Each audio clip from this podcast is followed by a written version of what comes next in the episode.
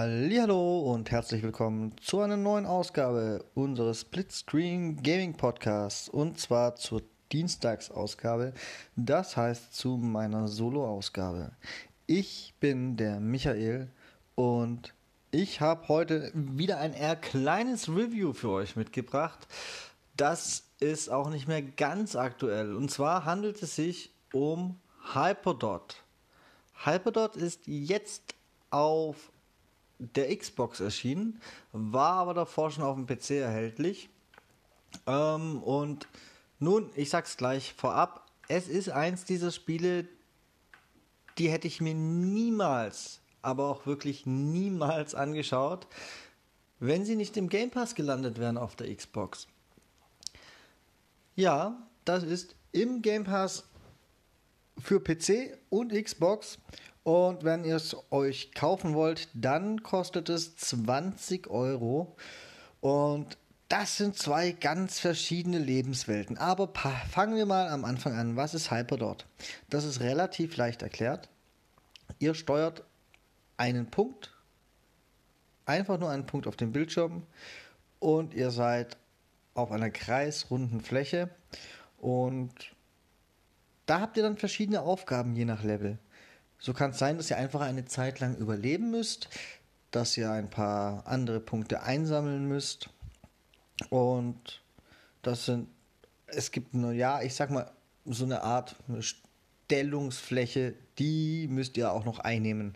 Das sind so die drei Grundaufgaben und die habt ihr zu erfüllen. Dabei spielt sich das denkbar simpel nämlich einfach mit dem Stick eures Controllers, jedenfalls auf der Xbox. Ich habe es auf der Xbox getestet.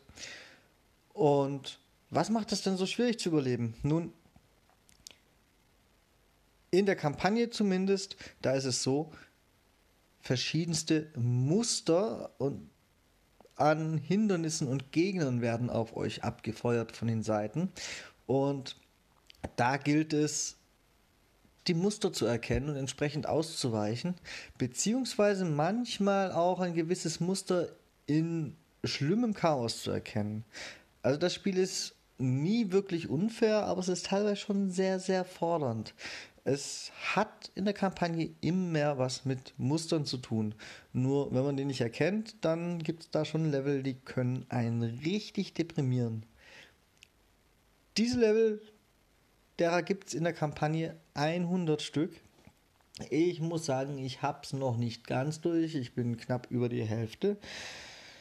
Aber weit genug, um zu erkennen, dass sich da in der Kampagne nicht mehr arg viel ändert. Es wird halt immer schwieriger, während es am Anfang noch relativ leicht ist, weil beispielsweise erkennbar ist, dass spiralförmig auf euch gefeuert wird mit ganz einfachen Formen denen es leicht auszuweichen ist, werden später irgendwelche zielsuchenden Dreiecke auf euch gefeuert oder Sterne, die auf eine andere Art zielsuchend sind.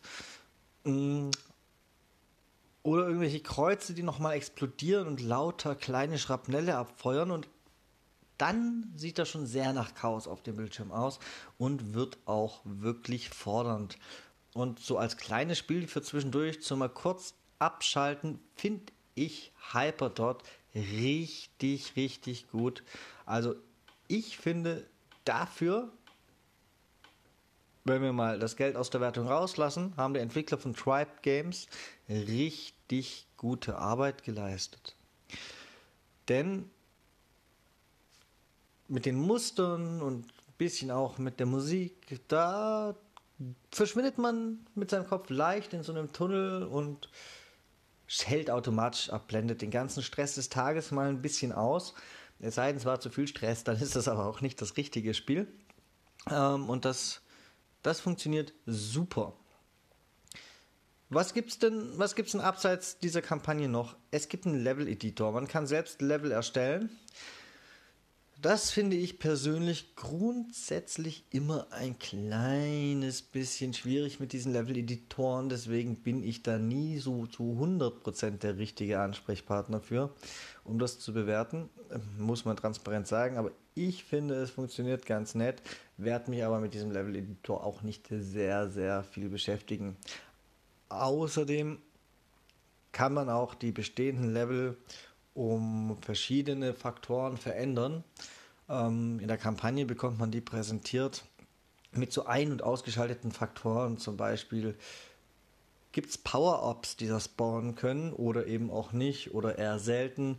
Power-Ups können dann sein, eine kleine Explosion, die man auslöst, dass alle Hindernisse direkt um einen rum erstmal vernichtet werden.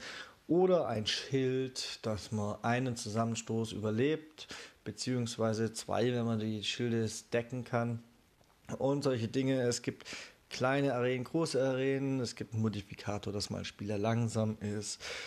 Dass die Arena dunkel ist und man quasi nur das sieht, was direkt um den eigenen Punkt herum ist.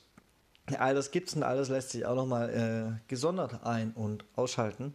Und das, ja, ist nett, aber für mich persönlich steigert es den Wiederspielwert eben nicht so sehr.